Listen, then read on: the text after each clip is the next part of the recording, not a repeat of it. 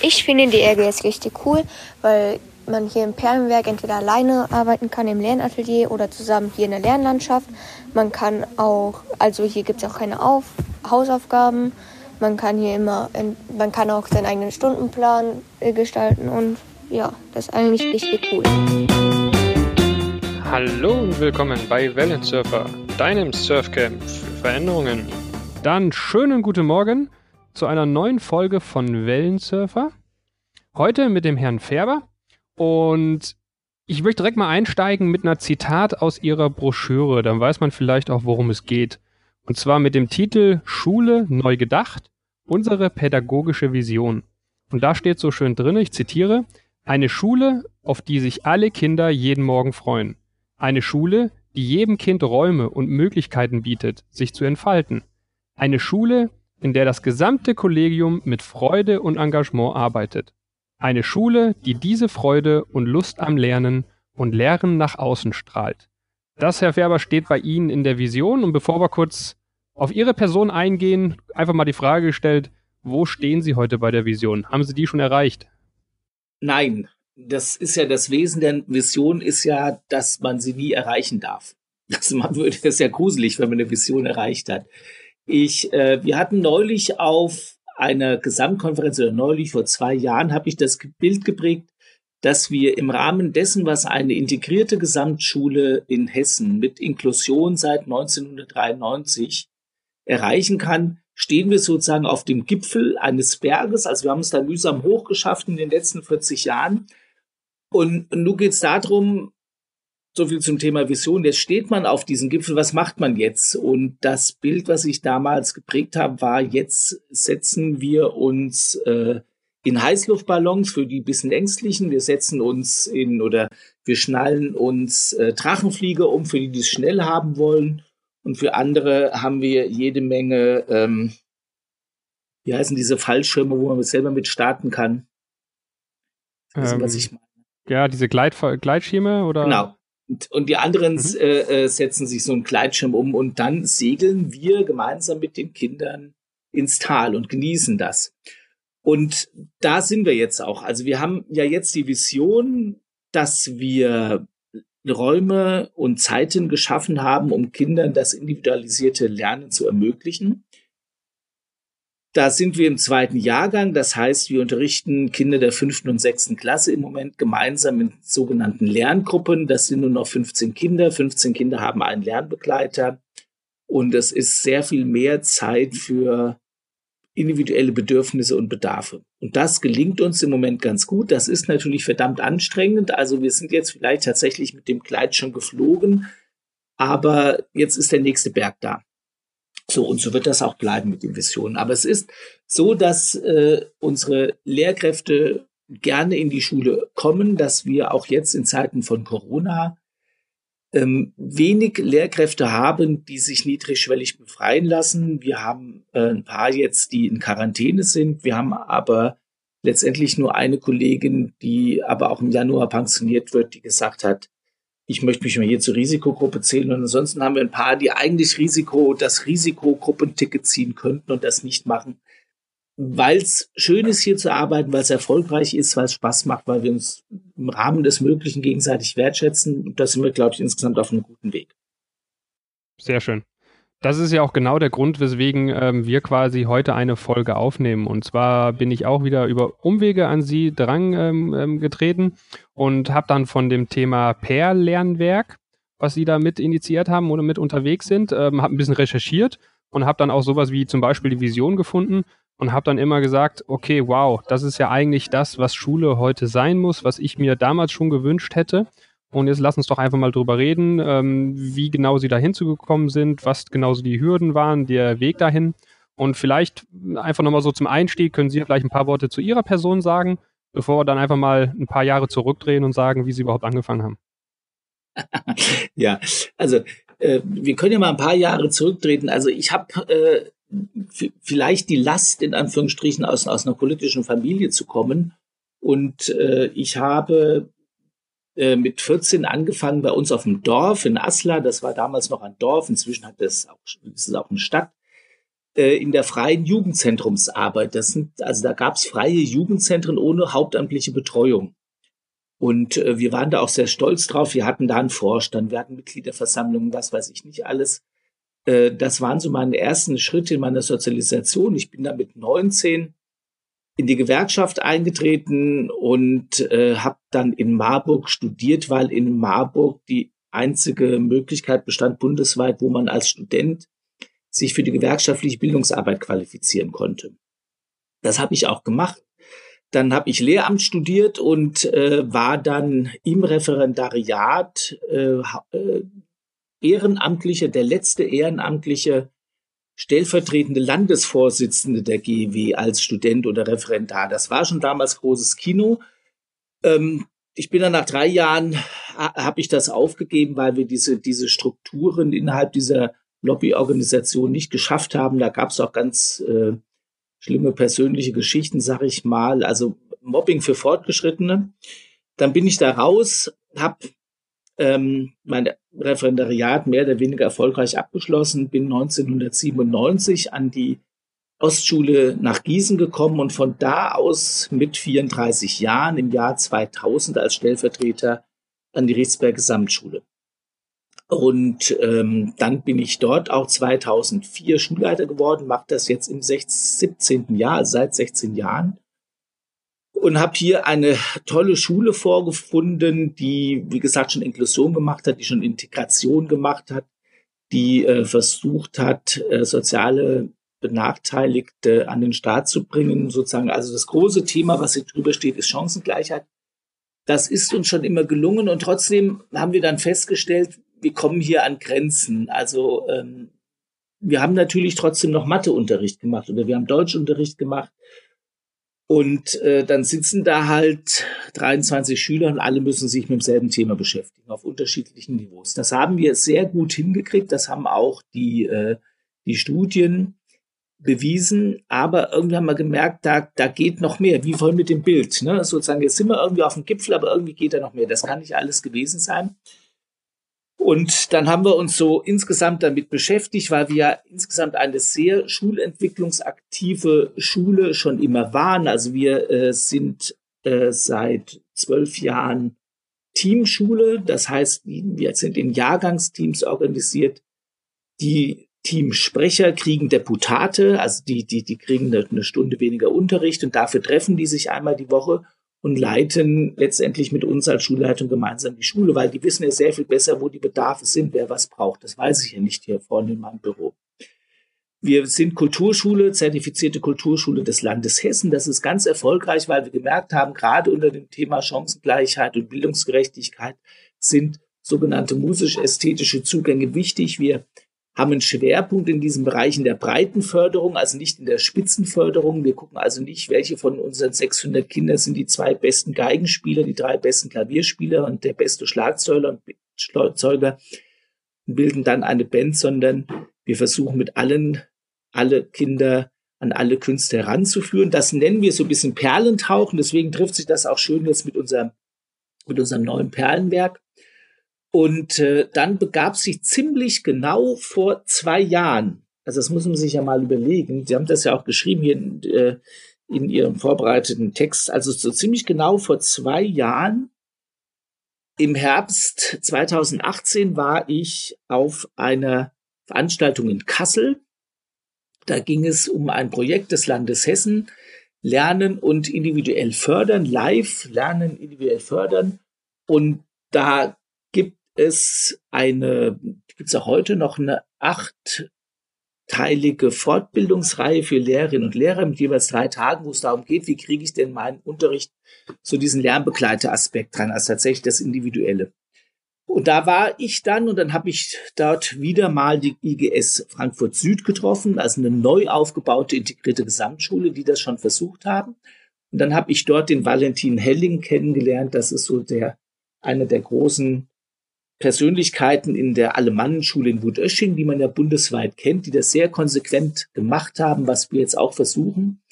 Und dann habe ich ja lange den, mich mit dem Valentin Helling da in Kassel unterhalten können und habe gemerkt, boah, ähm, das ist eine Hauptschule, die von Schließung betroffen war und die haben großes Kino gemacht, die haben Räume aufgelöst, die haben Zeiten aufgelöst hin und her. Und vor allen Dingen mit einem Klientel, was eben nicht eine freie, private, evangelische Schule in Potsdam ist. So, sondern mit äh, Kindern, die tatsächlich Opfer von Bildungsungerechtigkeiten der Bundesrepublik Deutschland sind. Und die gibt's, die ist sehr groß. Und dann habe ich tatsächlich mit dem Valentin das geklärt. Ich war da Feuer und Flamme. Und dann habe ich äh, vor zwei Jahren, am 3. Dezember, glaube ich, war das, müssen wir jetzt nochmal genau nachgucken, an dem Montag, äh, waren 15 Kollegen der Riesberg Gesamtschule in Wut-Öschingen. Das ist fünf Stunden Autofahrt oder sechs Stunden im Zug. Das ist an der Schweizer Grenze. Ein großer Kraftakt und am Dienstag waren noch mal 12. am 4. Dezember und am Mittwoch waren noch mal 15 da, so dass wir da mit 30 Leuten uns vor Ort überzeugen konnten, was dort in einer ganz normalen staatlichen Schule für großes Kino geliefert wird. Und das fanden wir alle so geil, dass wir gesagt haben, boah, da können wir ganz viel mitnehmen und äh, unser, unser Motto, Sachen nicht kopieren, sondern kapieren haben wir ganz viel Unterstützung auch letztendlich von den Kolleginnen und Kollegen aus Süddeutschland gekriegt. Und dann haben wir tatsächlich in einem großen Kraftakt innerhalb von einem Jahr hier unser Perlenwerk eingerichtet. Das, ähm, ja, soll ich weiterreden oder? ich kann ja, ich ja, kann ja stundenlang sprechen. Ne? So. Ja, sehr gerne. Und, äh, ähm, das, das war sozusagen der allererste große Schritt. Und was, was uns so beeindruckt hat, war, wie gesagt, ähm, an einem, an einem privaten evangelischen Gymnasium in Potsdam. Ne? Da sind die Voraussetzungen für selbstständiges, individualisiertes Lernen ganz andere als an einer Schule, wie wir sie haben, wo 30 Prozent, 40 Prozent unserer Kinder aus sozial benachteiligten Haushalten kommen. Also wir haben jetzt bei der Beschaffung der iPads gemerkt, dass tatsächlich 35 bis 40 Prozent unserer äh, der Haushalte hier an der Schule Leistungen aus dem Bildungs- und Teilhabepaket beziehen. So. Und dann haben wir gedacht, boah, guck mal. Und äh, dann haben wir so, also ich habe ja so ein paar Sprüche und ein Spruch ist zum Beispiel der, der deutsche Lehrer muss mit psychischer und physischer Gewalt im Unterrichten gehindert werden. Und das haben wir tatsächlich so gemacht, indem wir dann mit irgendwann auch mit Unterstützung der Stadt Marburg Wände rausgerissen haben. Das heißt, wir haben aus drei Klassenräumen ein großes Lernatelier gemacht mit 120 Arbeitsplätzen für die Kinder. Das haben wir dann tatsächlich eins zu eins aus Mutösching aus der Alemannenschule kopiert. Das heißt, jedes Kind hat einen eigenen Doppelschreibtisch, hat so einen kleinen Kasten, haben wir bei Ikea gekauft. Da sind wir selber zu Ikea gefahren. Und äh, dann haben wir da so Bretter dran geschraubt, so ein bisschen Sichtschutz, sodass jedes Kind schon mal seinen eigenen Arbeitsplatz hat. Dann haben wir in den anderen drei Klassenräumen haben wir eine sogenannte Lernlandschaft eingerichtet. Ähm, da hatten wir 0,0 Euro Geld. Und dann haben wir aber über einen Kollegen, dessen Vater eine Büroaus Büroplanungsfirma besitzt, haben wir Kontakt zu einem Büromöbelhersteller der Firma CK hier in, in, in Fulda gekriegt. Und dann bin ich da hingefahren, habe mit dem Geschäftsführer gesprochen und der fand das so geil, dass er uns Möbel für im Endeffekt 60.000 Euro, so Pi mal Daumen, hat er uns für 25.000 Euro zugesichert. Und dann habe ich erstmal den Vertrag unterschrieben und habe dann irgendwie überlegt, äh, ja, wenn wir schon irgendwo hinkriegen, diese irgendwo herkriegen, diese 25.000 Euro.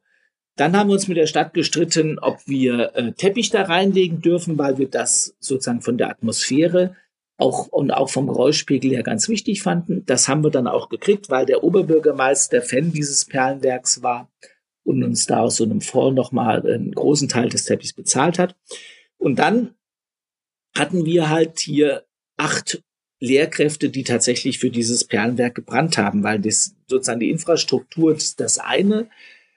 Und das andere ist natürlich das Konzept. Das heißt, wir müssen ja unsere Kinder qualifizieren in ein dreigliedriges Schulsystem. Wir müssen unsere Kinder fit machen für die Abschlussprüfung am Ende der neunten und zehnten Klasse. Und wir können nicht einfach hier so tun, als gäbe es das alles nicht. Da tun wir den Kindern auch keinen Gefallen.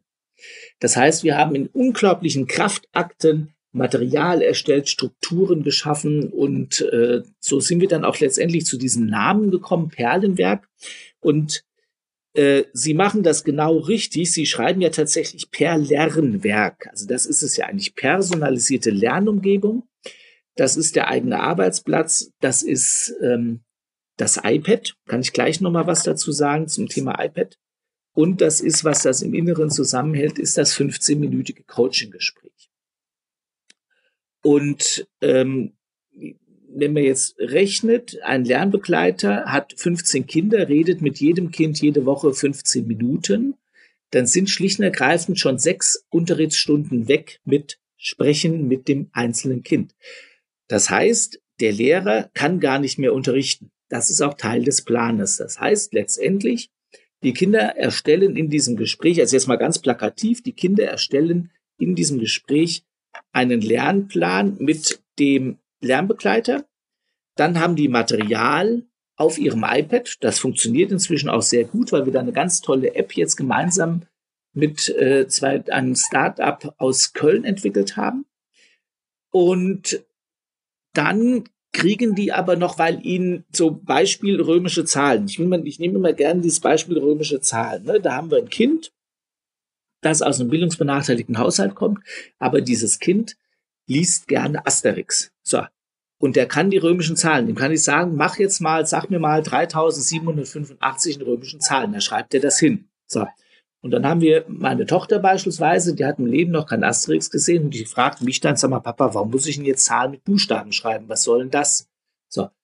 Und da zeigt sich sozusagen, dass die Startvoraussetzungen sehr unterschiedlich sind. Und dafür gibt es sogenannte Inputs. Das heißt, der Junge, der das schon kann, der muss da nicht hin, aber meine Tochter kriegt dann mal so einen 15-minütigen Input zum Thema römische Zahlen. Das heißt, er ist ein ganz normaler Lehrer und der macht letztendlich im Kern das, was er bei einer Doppelstunde, die wir sonst früher auch hatten, so als Einführung in das Thema gemacht hat. Das sind römische Zahlen, so wird das geschrieben, hin und her, vor und zurück. So, und dann gehen die Kinder mit ihrem Material und das je nach momentaner äh, äh, Arbeitsmotivation entweder alleine und versuchen für sich das nochmal zu rekapitulieren, was sie gerade gesehen und gehört haben, oder sie gehen in die Lernlandschaften können sich dort zu zweit, zu dritt, zu viert treffen und das nochmal besprechen. Und das sind Chancen, das können die Kinder und ähm, die gehen da im großen Teil sehr, sehr verantwortlich mit um. Aber integrierte Gesamtschule heißt halt, die Kinder sind unterschiedlich aufgestellt. Die kommen aus elf verschiedenen Grundschulen mit elf verschiedenen Voraussetzungen, was selbstständiges Lernen angeht. Und ähm, da arbeiten wir immer noch dran, dass sozusagen jedes Kind tatsächlich an der oberen Grenze der Leistungsfähigkeit arbeitet. Und ich glaube, wir sind da auf einem guten Weg. Sehr spannend. Das Interessante, was ja. ich im Vorgespräch ja auch mal erwähnt hatte, war, dass Sie eigentlich das umsetzen, was sehr viele Unternehmen in der freien Wirtschaft seit Jahren sich unter dem Begriff New Work und so weiter und so fort, äh, Scrum und agiles Arbeiten alles auf die Fahne schreiben, was aber die meisten Firmen noch gar nicht geschafft haben oder ich sage immer eine gewisse Pseudo-Agilität geschafft haben. Das heißt, Methoden kopiert und eingeführt und nur weil wir jetzt alle ähm, Scrum machen, heißt das noch lange nicht, dass wir alle agil sind und ein agiles Mindset haben. Und deswegen finde ich, das Interessante bei Ihnen sind ja diese verschiedenen Aspekte, die dort drin hängen. Und vielleicht gehen wir die oder dröseln die einfach noch ein bisschen auf, weil es gibt natürlich einmal die, ähm, die Umgebung, die umgestaltet werden muss. Es ist ja einmal das Thema Lehrerkonzept, Lehrer als Coaches, was umgestaltet werden muss. Es sind ja generell die, sage ich mal, die ganzen Einstellungen, die dazu umgestellt werden müssen. Aber fangen wir vielleicht einfach nochmal mit dem, mit dem, ähm, mit der Lernumgebung an. Das heißt, ich habe einen Grundriss, den hatten sie mal zugeschickt, ähm, gesehen, wo sie quasi den normalen Grundriss der Schule genommen haben und dann überall Wände rausgestrichen haben, verschiedene Flächen reingemalt haben und in verschiedene Bereiche aufgeteilt haben. Und das ist auch so ein Thema, wo ich ja eh nie verstehe. Unser wichtigstes Kapital überhaupt sind unsere, sind unsere Kinder, unsere Bildung der Kinder. Und wir schicken die in Betonblöcke rein, die sowas von dermaßen nicht animierend zum Thema Lernen sind, wo wir, also eine normale Firma würde sich in so einem Haus gar nicht einnisten, würde sagen, meinen Mitarbeitern kann ich das nicht zumuten. Deswegen, was waren, was sind denn so diese, diese Einteilungen, was Sie da genau geändert haben? Welche Bereiche? Also wir, wir hatten, wie gesagt, wir hatten tatsächlich, also wir hatten ja auch Glück. Deswegen konnte das alles so schnell funktionieren. Wir hatten das Glück, dass wir äh, mit der Firma POT aus Gießen, wie gesagt, das gab es eine verwandtschaftliche Beziehung, das Kollegium, da einen Partner hatten, der uns als Lehrer oder mich als Schulleiter da auch ein bisschen qualifiziert hat. Und dann ist uns ähm, im Kontext äh, der, der, der hessischen Ganztagsschulentwicklung äh, jemand vor die Füße gefallen, die heißt Roseanne Bosch. Und die hat mal so analysiert aus, äh, aus einer psychologisch, lernpsychologischen Ansatz heraus, dann unterstützt mit äh, Hirnforschung, was ja im Moment, da sind ja Dinge im Moment möglich, die man vor 20 Jahren ja gar nicht für möglich gehalten hat. Ne? Und hat gesagt, was brauchen denn Menschen, also letztendlich Menschen überhaupt und Kinder dann im Besonderen nochmal, um zu lernen. So, das eine, äh, äh, was, und das ist sehr einsichtig, ich versuche das jetzt mal ohne diese Bilder zu machen. Das eine, was Menschen brauchen, um zu lernen, ist der Cave, also eine Höhle. Das heißt, ich muss mal die Möglichkeit haben, und das kennen wir auch alle als Erwachsene, wenn ich irgendwas gelernt habe, und ich lerne ja nur, wenn ich irgendwie so aus meiner Komfortzone mal rausgeschubst werde. Ne? Also irgendwas, wenn ich irgendwas spannend finde, also für mich immer, wo ich immer ganz unglaublich viel lerne, das ist immer der Tagesartikel bei Wikipedia. Ne? So drei, vier Mal die Woche verliere ich mich dann in Wikipedia. Ne? So. Und dazu brauche ich aber auch eine Höhle, wenn ich was gelernt, gesehen habe, einen Eindruck gewonnen habe, dass ich für mich alleine tatsächlich mal das auf mich wirken kann, doch mal weitermachen kann. Das haben wir abgebildet mit unserem eigenen Arbeitsplatz. So, und das ist auch ein Stück weit abgebildet dadurch, dass in dieser Höhle kann der Lernende sitzen und kann mit seinem iPad mal machen. Also da ist nicht so dieses, diese Elektronikschrott, den jetzt die Schulen kaufen, da diese Whiteboards, diese Digital Whiteboards, ne, wo doch wieder alle dasselbe Bild sehen. Ne? Sondern ich kann sagen, boah, ich höre mir einen Podcast an zum Thema, ich kann mir ein Video angucken, ich kann mir einen Text lesen, ich kann für mich mal nachdenken. Das ist so ein Element. Das haben wir abgebildet in den äh, in unseren äh, individualisierten Arbeitsplätzen, wo die Kinder zum Beispiel also das sind 100, inzwischen sind es ja 230 Arbeitsplätze. Da können die Kinder eigene Bilder aufhängen. Da, da können die Stofftiere mitbringen. Da können in der Regel dann Jungs, was weiß ich, dann, die können das plakatieren in ihr Lieblingsvereins, Fußball, Bayern, München, was weiß ich, Gedönse hin und her. Ne? Also diese Höhle, wo ich mich mal zurückziehen kann. Deswegen ist es auch wichtig, dass in diesem Lernatelier, und das ist unglaublich, da ist es ruhig, das funktioniert tatsächlich. Da sitzen ja nicht immer alle 120 Kinder, aber da sitzen in der Regel so 40 bis 60 Kinder und da ist es ruhig und da ist es ruhiger als in dem Lesesaal der Universitätsbibliothek. So, also das ist die Höhle, der persönliche Lernort. Dann brauchen wir, das trifft sich dann vorhin, was ich mit diesen Inputs erläuterte, mit diesen 15 Minuten. Das heißt, wir brauchen auch eine, eine Raumsituation, das nennt sich bei Rosenbosch Mountain Top, der Berggipfel. Also wo einer an viele berichtet. Und das sind diese Inputs. Da ist tatsächlich, das ist tatsächlich lehrerzentriert. Ich erkläre euch jetzt mal, was römische Zahlen sind. Woher kommen die? Wo sind die? Wo gehen die hin? Was, wozu brauchen wir das? Hin und her. 15 Minuten. Und dafür haben wir sogenannte Inputräume. Und das haben wir in Wutöschingen gesehen. Diese Inputräume haben Stehtische damit man sich da nicht hinflözen kann, so, damit man sozusagen da fokussiert ist. Das haben wir auch abgebildet und das zweite Wichtige an diesen Stehtischen ist, das dauert nicht so lang. Also eine Situation, wo 15 bis 30 Kinder in einem kleinen Raum, die sind halb so groß wie normale Klassenräume, das tatsächlich Wände eingezogen. Äh, das geht 15 Minuten, das geht auch mal 20 Minuten, dann ist fertig. Dann ist dann geht man wieder auseinander, weil dann wird's gelabert, dann wird's Wiederholungen, dann wird's wieder Gleichmacherei. Dann wird's wieder so dieses monotonisierte Lehrervortragsgedönse. Das ist der Berggipfel. Das ist sozusagen in diesen Inputräumen. Und dann haben wir, also dieses, so auch der Berggipfel, die Höhle, und dann haben wir das Campfire. Also diese Situation, Lagerfeuer. Das, das kennen viele Erwachsene, die diese Lagerfeuersituation kennen oder am Grill oder was weiß ich, eine an viele im Wechsel ist dann sozusagen das Motto. Das heißt, ähm, wir haben Situationen geschaffen mit runden Tischen, wo Kinder, Jugendliche zusammensitzen und sich gegenseitig berichten. Das heißt, ich erzähle mal, wie ich das verstanden habe, dann erzählst du das sozusagen, man hört sich zu und das muss auch inszeniert werden. Und da hätte ich gerne noch Vorhänge drumherum, dass das sozusagen dieses Lagerfeuer von diesen jeweils fünf, sechs Kindern und das können, wenn man sich über Mathe unterhält, sind das andere fünf Kinder, als wenn man sich über Englisch unterhält. Also das ist das Lagerfeuer. Das nächste, das finde ich auch so ein ganz tolles Bild, das ist das Watering Hole, also die Wasserstelle. Ne? wo viele an viele reden. Und das ist so das, was Kinder in der Pause machen. Ne? Also sie, sie, die, das, in einer normalen Schule, die Kinder, es klingelt und in 90 Prozent der Schulen der Bundesrepublik Deutschland rennen die Kinder aus dem Klassenraum, weil sie so froh sind, dass diese Zwangssituation ein Ende hat, ne? Und reden 15 Minuten durcheinander, ne? So, von der Mischung, meine Oma hat erzählt über römische Zahlen bis hin zu, hast du schon gesehen mit Corona und wie, was weiß ich, die, die Merkel hat dort wieder, war dort wieder schlecht geschminkt. Was alle durcheinander, so. Das ist ein ganz menschliches Bedürfnis, dass die, diese Wasserstelle, ne? Und äh, auch das haben wir abgebildet in, in, in einer Raumsituation mit Hockern. Also wir haben in dieser Lernlandschaft die ja insgesamt, äh, ich glaube, 300, 280 Quadratmeter groß ist. Da haben wir einfach so Hocker und da gibt es so eine Ecke, da darf man dann noch ein bisschen lauter reden in dieser Lernlandschaft. Und dann kann man sich einfach mal Hocker zusammenstellen ne? und einfach mal jeder redet mit jedem. Einfach so. Und dann haben wir noch was, was Menschen auch zum Lernen brauchen, ist die taktile Erfahrung. Hands-on, dann als Anglizismus. Ich muss Sachen begreifen, ich muss tatsächlich Sachen anfangen können. Ne? Und da haben wir jetzt mit unserem zweiten Perlenwerk zum Beginn dieses Schuljahres wirklich das Glück gehabt. Klammer auf, Corona hat uns das versaut, Klammer zu.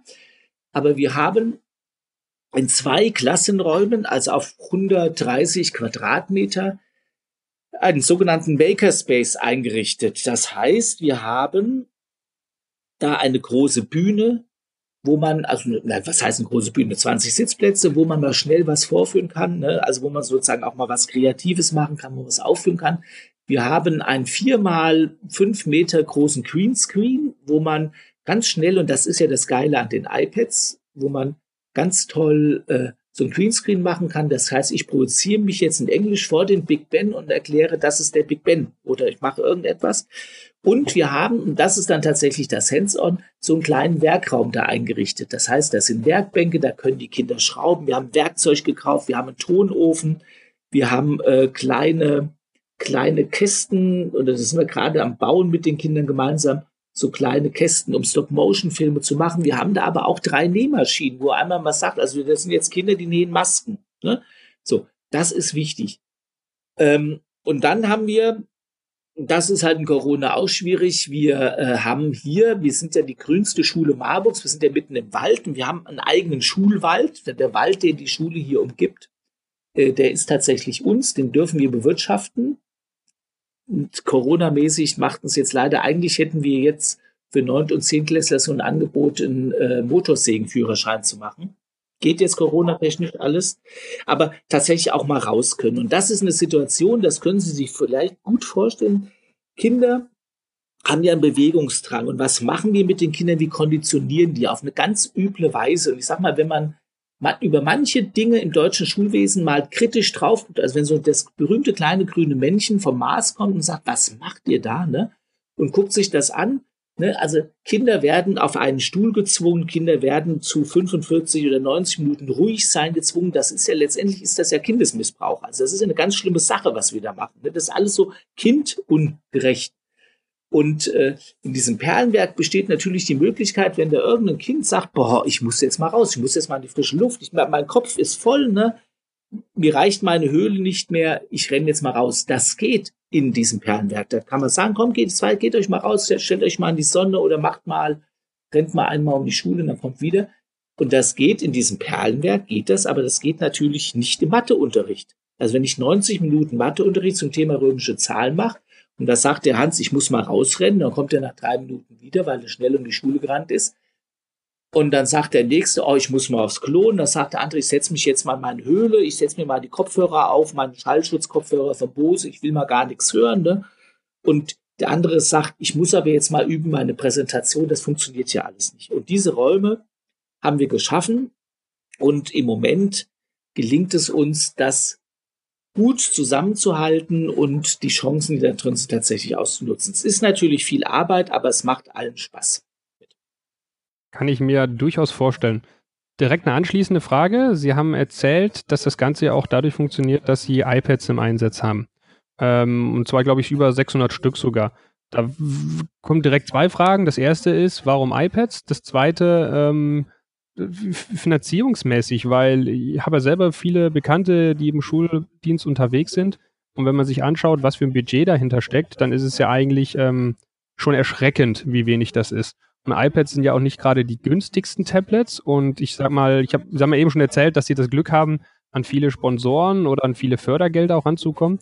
Wie ist das nee, denn sonst? Nee, machbar also, oder keine Fördergelder? Nee, nee, nee, nee, wir haben nicht viel Fördergelder. Also was, was, was, was wir haben tatsächlich für die Möbel, was ich vorhin sagte, diese 25.000 Euro, die haben wir uns im Wesentlichen dadurch verdient für die Möbel, dass wir durch ganz viele Kolleginnen und Kollegen durch die Republik gereist sind und Vorträge gehalten haben, pädagogische Tage moderiert hatten und so weiter und so fort. Und da haben wir das Honorar für unseren Förderverein, damit haben wir die Möbel bezahlt. So, wie haben wir die iPads? Also wir waren vor drei Jahren, bevor wir sozusagen in Wutösching waren, haben wir unsere sogenannte Digitalisierungsoffensive gestartet unter dem Blick auf die 4K, die man ja so kennt. Also wir müssen immer ein bisschen äh, digitalisiertes Lernen machen. Wir haben gesagt, bei uns als integrierte Gesamtschule mit Inklusion, das, also Inklusion nochmal, wir haben tatsächlich inzwischen 48 unserer 650 Kinder sind Kinder mit sogenannten sonderpädagogischen Förderbedarf, sei das Lernhilfe, sei das äh, äh, KB, also körperliche Einschränkungen, Sprachheilhilfe, geistige Entwicklung und ähm, andere Förderbedarfe. Das ist also sozusagen eine, eine große Leistung, die wir hier auch vollbringen. Und da wird es evident, wenn ich sozusagen ein Kind mit geistiger Entwicklungsförderbedarf, geistige Entwicklung und ein, ein, ein normal begabten, was immer das heißen mag, gleichzeitig unterrichte, dann muss ich individualisieren. Das heißt, ich muss digitale Medien nutzen, um individualisiert zu lernen. Und da haben wir uns ganz viele Schulen angeguckt, die sich da auf den Weg gemacht haben und waren dann unter anderem an der IGS in Göttingen, die irgendwann vor 15 Jahren mal den Schulpreis gewonnen hat und haben uns da gesehen, wie sexy, sagen wir dann, also Digitalität richtig gemacht ist richtig sexy. Das ist toll. Ich nehme so ein iPad in die Hand, das funktioniert hin und her. Und da haben wir gelernt und haben es dann auch technisch dann nochmal reingefuchst, dass tatsächlich dieses Bring Your Own Device, jeder bringt irgendein Endgerät mit, funktioniert im Moment nicht, wenn ich kollaborativ arbeiten will. Und das ist ja ein ganz wichtiges, dieser 4K ist ja kollaborativ zu arbeiten. Das heißt, gemeinsam an einem Produkt zu arbeiten. Und das funktioniert nicht, wenn ich ein Medium-Tablet habe, ein Hyundai-Tablet, ein Apple-Tablet und was weiß ich, Google-Tablet und hin und her. Das ist das eine. Und das andere ist, dass wir schon auch in den, in den Werkstätten, die diese Lernzeiten ergänzen, also in den Werkstätten arbeiten wir schon am Material. Es gibt zum Beispiel diese schöne Werkstatt äh, zum Thema Geschichte, Ich und meine Stadt. Da gehen wir mit den Kindern in die Stadt. Die haben ihr Tablet dabei und die müssen irgendwie alle das gleiche Material haben. Die müssen die gleiche alte Stadtkarte von Marburg haben, um da kollaborativ gemeinsam an dem Projekt zu arbeiten. Und da haben wir halt gelernt, dass das nur mit Apple funktioniert. Und wenn man verschiedene Geräte hat, also auch mit verschiedenen Apps, dann hat man Android und hat ein Apple und dann gibt's relativ schnell einen Zoo von Betriebssystemen und von App, App-Versionen, weil das in der Android-Welt wohl so ist, dass der Hersteller entscheidet, welches Gerät wann welches Update kriegt. Und dann kann man nicht mehr gemeinsam arbeiten. Deswegen haben wir uns für Apple entschieden. Wir waren uns schon darüber bewusst, dass das Apple, also die iPads, die wir im Moment kaufen, kosten 380 Euro. Von der Performance her, wenn man mal ehrlich ist, was wir hier machen, würde ein drei Jahre altes Medion-Tablet für Gebrauch bei wie bei 80 Euro auch reichen. Aber das ist nicht sexy, das funktioniert. Das ist wie gebrauchte Schulbücher kaufen. Oder gebrauchte Schulbücher mit einer fünf Jahre alten Auflage oder einer 20 Jahre alten Auflage. Ich habe hier ein neues Physik, ich habe vor drei Jahren noch ein Physikbuch gehabt, da war noch ein alter Ford Fiesta drin und ein Golf 1. Und das ist neu gedruckt worden, das müssen wir belegen. Also so, so, so in so einem System bewegen wir uns. Ne? So, und dann ja, haben wir gesagt, das funktioniert ja. nur mit Apple. Das hat auch was, das kennen Sie sich jetzt wahrscheinlich noch besser aus als ich, mit einem Mobil Device Management zu tun, mit der zentralen Verwaltung. Wir können Apps kaufen. Wir können jetzt zum Beispiel sagen, wir, äh, wir überlegen jetzt für den Jahrgang 9 und 10 GoodNotes zu kaufen als Schullizenz. Das kriegen wir dann irgendwie 30 Prozent billiger, wenn wir da über 20 Stück kaufen.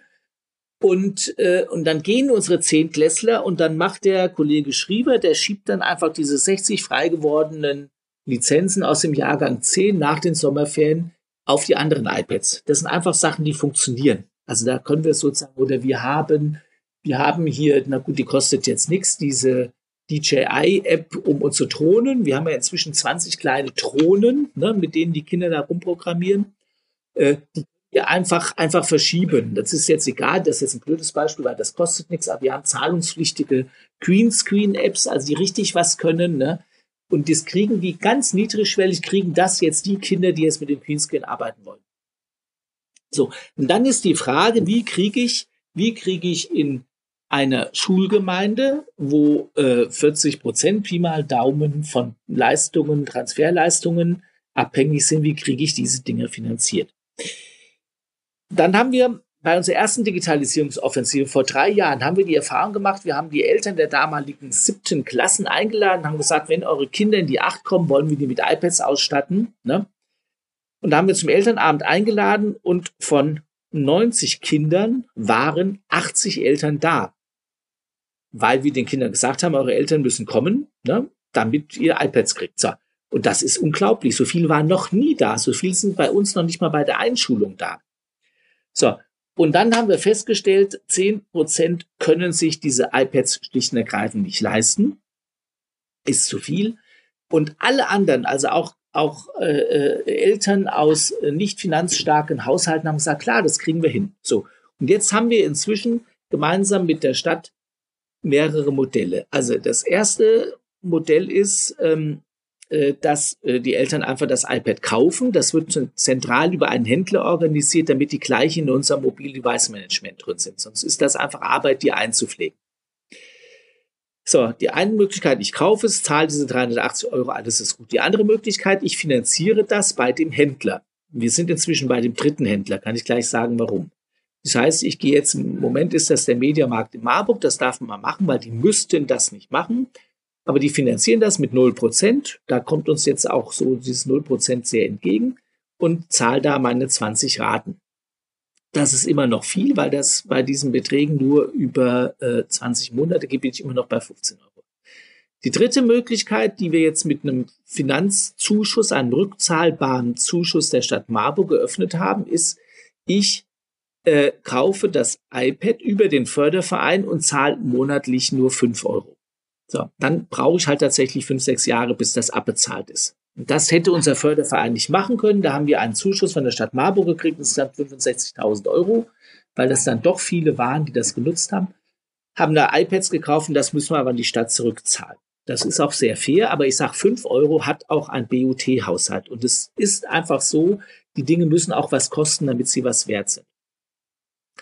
So können wir tatsächlich allen. Und die, die jetzt, dann gab es ja dieses Digitalgeld am Beginn des Schuljahres, ne? Und da hat, haben ja die Medienzentrum der Städte, wahrscheinlich auch bei euch da im Süden, haben iPad-Koffer gekauft oder irgendwas und haben das hingestellt für den Fall einer Schulschließung, damit dann die Kinder, die zu Hause keine Hardware haben, kriegen dann iPad in die Hand gedrückt. Und dann wir gesagt, das nützt uns ja nichts. Wir hätten jetzt statistisch hätten wir hier 24 iPads gekriegt. So. Gießkannenprinzip. Da haben wir gesagt, wo, wo, wir haben alle, wir haben nach den Sommerferien haben wir alle, wir waren ein bisschen schneller wegen Corona, wegen der Schulschließung. Wir haben nach den Sommerferien alle unsere Schüler mit iPads ausgestattet. Wir haben gesagt, wir brauchen keine 24 Stück, die hier rumliegen. So. Wem sollen wir die geben? Und äh, daraufhin haben wir das sozusagen in Gegenwert gekriegt und konnten jetzt die Eltern der Fünftklässler, die dieses Jahr neu gekommen sind, das, die haben halt jetzt sozusagen, da ist dann bei Nachweis der sozialen Bedürftigkeit das runtersubventioniert worden von fünf Euro auf zwei Euro im Monat. Und äh, wie gesagt, das sind alles, letztendlich ist das der einzige Zuschuss, der geflossen ist. Und dann ist es schon so, wir haben ja hier Kinder, wir haben ja hier Kinder, die, ähm, die so gar nicht gezählt werden, die einfach hier sind, so Flüchtlingskinder und hin und her und vor und zurück, denen haben wir was gegeben. Wir haben einen Zuschuss äh, darauf verwendet, unsere Studentinnen und Studenten, die hier auf, aushilfsmäßig arbeiten, mit so Schul-iPads auszustatten. Ne? Also haben wir einfach jetzt mal acht Stück gekauft damit die damit arbeiten können. Ne? Die würden ja auch von uns ein Schulbuch kriegen, jetzt wieder analog, digital. Wir hätten denen ja ein Schulbuch gegeben. Die können sich jetzt hier im Sekretariat ein iPad abholen. Und dann, was wir auch noch gemacht haben, da sind wir im Moment ganz spannend, ob sich das rechnet, ganz gespannt. Äh, ne, wir haben mit der ARAG telefoniert. Das war die einzigen, die mit uns telefoniert haben, wegen einer Gruppenversicherung für iPads. Und dann haben die gesagt, boah, wir machen euch da richtig geile Konditionen für 700 iPads, also 650 Schüler-iPads, 50 Lehrer-iPads und was, was inzwischen sind 720 in diesem MDM drin. Dann haben wir versichern die und haben gesagt, boah, machen wir und ihr zahlt statt der üblichen 80 Euro im Jahr, zahlt ihr nur äh, 72,50. Und da haben wir gesagt, ihr, ihr, ihr nehmt ja, und dann noch bei 50 Euro Selbstbeteiligung. Das sind ja in der Regel Bildschirmschäden. So ein Bildschirmschaden kostet 100, 120 Euro. Und dann zahle ich 70 Euro Prämie plus 50 Euro Selbstbeteiligung. Das heißt, den ersten Schaden zahle ich sowieso schon selber. Ne? Und dann darf ich aber nur drei in drei Jahren haben. Da haben wir gesagt, das ist Quatsch. Und dann hatten wir schon ein Jahr lang 100 iPads am Start und haben gesagt, das sind eigentlich nur drei Bildschirme kaputt gegangen, weil die Kinder passen da ja auf, die wissen ja, was sie haben. Ne? Die haben ein iPad. Das ist ja, das ist ja was anderes als ein scheiß Mathebuch. Ne? Da passe ich auf auf mein iPad. Weil ich dann auch nicht mehr, nicht, nichts mehr, wenn nichts mehr machen kann, wenn ich es nicht habe. So. Und dann haben wir gerechnet und jetzt zahlen die, die wollen, zahlen bei uns 24 Euro im Jahr, 2 Euro im Monat und haben genau dieselben Bedingungen wie bei der ARAG. Und das funktioniert jetzt seit einem Jahr funktioniert das gut. Und das ist sozusagen, weil wir es selber machen, weil wir müssen daran nichts verdienen. Das ist aber, glaube ich, so das, was, was, was ich so als Überschrift drüber schreiben würde. Weil all die Maßnahmen, die Sie alle erwähnen, leben ja davon, dass Sie sagen, Sie machen es einfach selber. Und Sie warten ja, nicht darauf, dass irgendein Staat kommt und sagt, wir sorgen jetzt dafür, dass die Schulen digitalisiert werden. Der kommt nicht. Das werden wir beide nicht mehr erleben, dass der Staat kommt und sagt, wir statten Schulen so aus, dass hier äh, Bildungsgerechtigkeit stattfinden kann, dass hier Chancengleichheit verwirklicht werden kann. Das Einzige, was der Staat macht, um das Bildungssystem zu unterstützen, ist, dass er dem Privatschulunwesen zuschaut und das legitimiert. Und das wird so enden. Wir werden, wir werden in 10, 15 Jahren werden wir 25 Prozent der Kinder in Privatschulen haben. Das nennt sich dann Montessori. Aber es geht bei den Privatschulen, bei den Privatschulen geht es nur darum, keine Ausländer, keine Unterschichten, keine Behinderten. Dafür zahle ich dann drei, vier, 500 Euro im Monat. Und das ist jetzt keine Privatthese von mir. Können Sie mal googeln. Vor sechs, sieben, fünf Jahren hat die Bertelsmann Stiftung im Auftrag des deutschen Privatschulwesens die Motivation untersucht, warum Menschen in Privatschulen gehen. So, und da dachten die natürlich alle, boah, die lieben Montessori, die lieben das Landschulheimgedanken, die lieben das freie Denken, was weiß ich, das lieben den evangelischen Glauben, den katholischen irgendwas, ne? Völliger Unfug. Das war so evident, dass selbst dieses Privatschul, äh, dieser Privatschulverband das anerkennen musste. Es geht darum, keine Unterschicht, keine Ausländer, also kein Migrationshintergrund und keine Menschen mit Lerneinschränkungen oder Lernbehinderungen oder irgendwas. So. Punkt. Und dafür zahlt man Geld. Dann fahren wir, fahren wir da schön mit dem Porsche Cayenne morgens die Kinderchen dahin, ne, und holen die schön abends wieder ab. So ist das. Genau.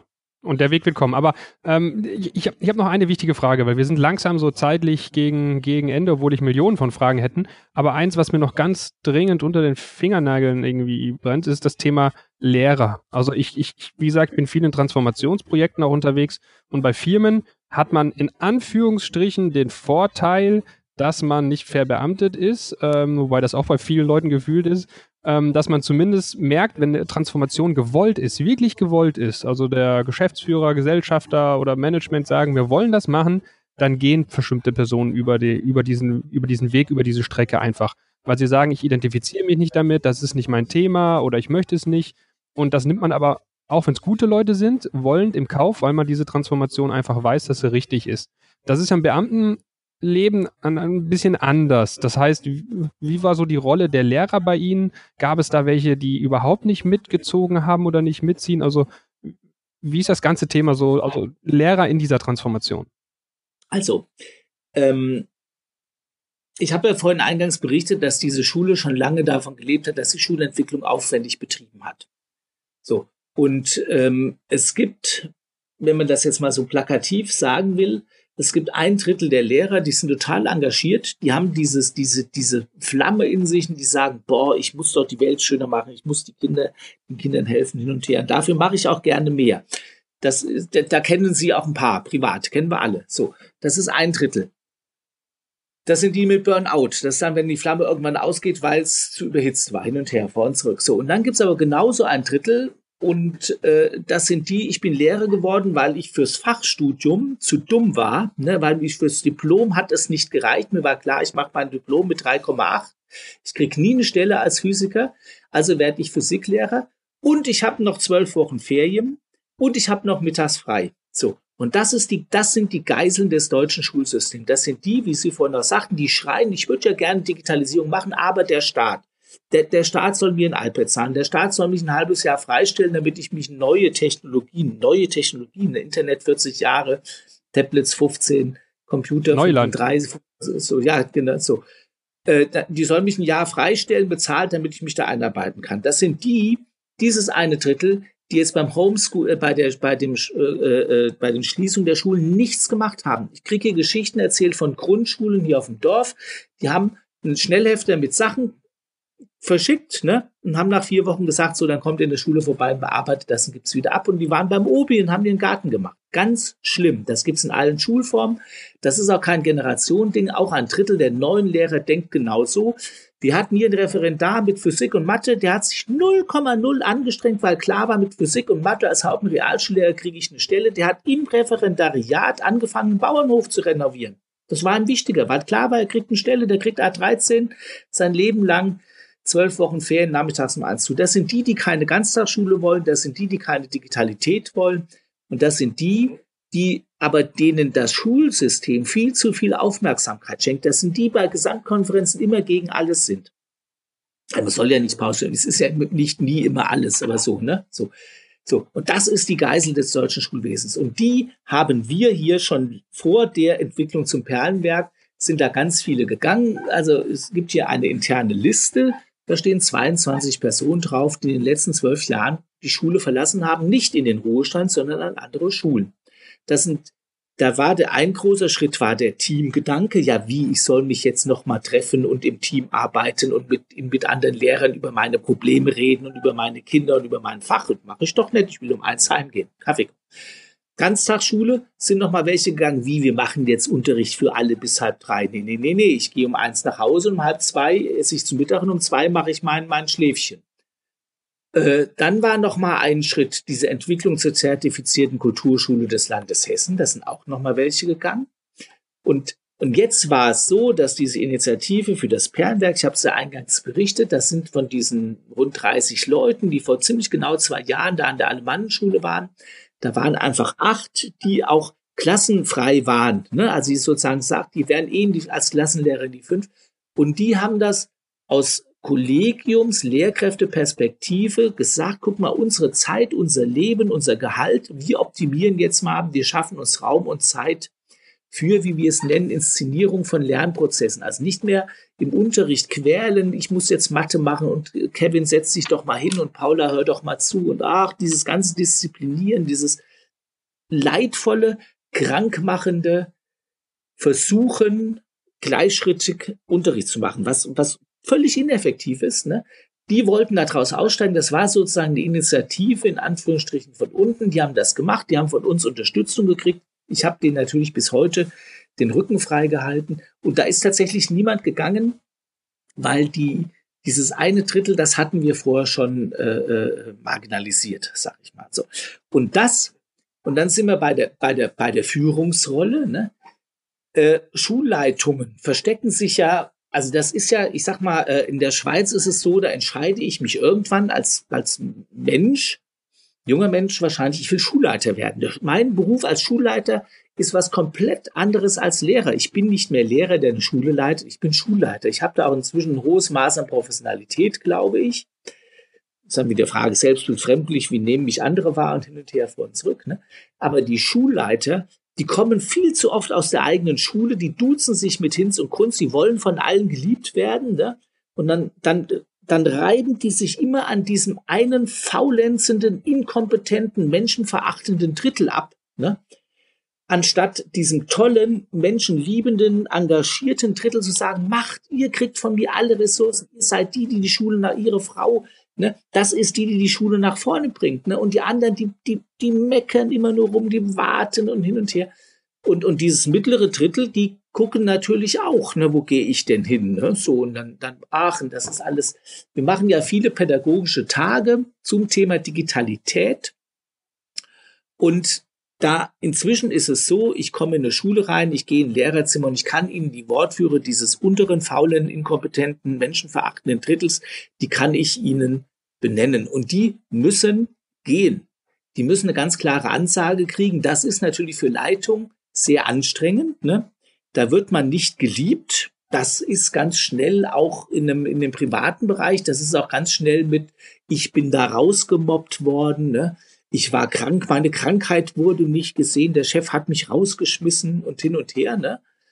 Äh, aber die gehen, das sind Menschen, die gehen, halten dann noch Reden vor den Sommerferien auf der Gesamtkonferenz. Ihr werdet vermissen, ihr werdet sehen, was ich davon habe, dass ich gehe und also ein, ein Zermon ohne Ende. Und dann gehen die in alle Atmen erstmal durch und sagen, boah, boah, wie geil ist, der ist weg, ich kann mal in Ruhe atmen, ich kann jetzt mal Sachen machen, hin und her vor und zurück. Ne? Und das ist eine Leitungsaufgabe, diesem, dem engagierten Drittel die Unterstützung zu geben, die sie brauchen und dieses, dieses faulenzende Drittel einfach, einfach auch, auch erst gar nicht einzustellen. Ne? Und wir machen es inzwischen so, im Perlenwerk, also das wird die Zukunft dieser Schule sein, diese Form des Arbeiten, Inszenierung von Lernprozessen statt gleichschrittiger Unterricht. Äh, wir gucken uns die Leute erstmal an, bevor wir die verbeamten. Das heißt, die arbeiten erstmal zwei Jahre hier und entweder hält man das durch oder man hält es nicht durch. So, nach zwei Jahren trennt sich da die Spreu vom Weizen. Und im Moment haben alle noch Bock, das weiter so zu machen, weil, weil wir haben, wir haben die Hospitation, Herr Müller, das glauben Sie nicht. Da sage ich, kommt mal um neun, guckt euch mal die Schule an, ne? Und dann gehen Menschen da hoch, junge Menschen, 25, 26 Jahre lang, Studium, Referendariat, arbeitslos, Stellen suchen. Dann gehen die hoch und dann kommen die nach einer halben Stunde runter und sagen, so kann ich nicht arbeiten. Das ist ja gar keine Struktur. Die, sind, die laufen ja alle durcheinander. Da macht ja jeder, was er will.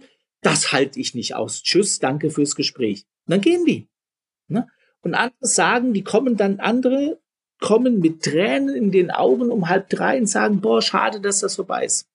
So wollte ich schon immer arbeiten. So wollte ich mit Kindern, Kindern in die Welt helfen. So will ich Kinder auf Herausforderungen einer globalisierten, digitalisierten Welt vorbereiten und hin und her. Und da haben wir hier ganz tolle Leute, die das hinkriegen, die das mit viel Engagement und Herzblut machen, die kriegen hoffentlich von uns alle Unterstützung, die wir leisten können. Wir sind da, glaube ich, auch an top. Also wir sind jetzt selbstständige Schule. Wir zahlen jetzt 20 Kollegen und Kolleginnen die Ausbildung zum systemischen Berater. Das sind so acht Wochenenden, die, die ne, das kennen Sie, systemische Berater. Und das macht was mit der Schule. Das zahlen wir, sodass da jeder nur 200 oder nee, 300 Euro selber zahlen. Den Rest können wir als Schule zahlen. Und das ist phänomenal. Das macht was mit der Schule. Das brauchen die Menschen auch. Ne? Die haben es ja nie gelernt. Also so, ich habe das ja auch nie gelernt, äh, äh, so eine Schule zu leiten. Ich habe auch nie gelernt, als Schulleiter den Arsch in der Hose zu haben, eine Teamentscheidung zu akzeptieren, wo ich genau weiß, wenn ich jetzt einen Justiziar anrufe, würde der sagen, das ist illegal, aber dann rufe ich ihn ja nicht an. So, muss ich nicht. Ne? Das Maß der Verzeihung ist größer als das Maß der Genehmigung. So, das. Und es schwebt mal wieder drüber, machen statt reden. Und ähm, genau. wir sind leider, wir sind leider Genau, wir sind leider am, am, am Ende der Zeit und es, ähm, also wir werden garantiert nochmal ein Follow-up machen und äh, Sie haben auch schon angeboten, dass ich mal vorbeikomme und mir das Ganze nochmal anschaue und ich habe noch Millionen von weiteren Fragen, aber wie es halt leider so ist, irgendwo muss man sich da mal begrenzen. Deswegen auf jeden Fall schon mal an der Stelle vielen, vielen lieben Dank, ähm, dass wir den Podcast machen konnten. Vielen lieben Dank, dass Sie so, sage ich mal, vorbildlich, so aktiv, mit, mit viel Kraft und mit Leidenschaft ähm, das ganze Schulsystem auch so vorantreiben, auch natürlich an den Lehrern, dieses berühmte Drittel, was wir eben erwähnt haben, was da massiv dran mitträgt, das voranzutreiben. Ähm, zum Schluss noch eine Frage. Vielleicht haben Sie irgendwie so eine Geschichte im Kopf, wo Sie sagen, das ist so der Moment, dass irgendwo was passiert oder ein Feedback bekommen, an dem Sie hängen, wo Sie sagen, ja, das Ganze lohnt sich und das ist der richtige Weg und die ganze Mühe, die ich da reingesteckt habe oder die man in Summe da reinsteckt, die ist es wirklich wert. Vielleicht haben Sie zum Abschluss nochmal so ein ja, ein schönes Zitat.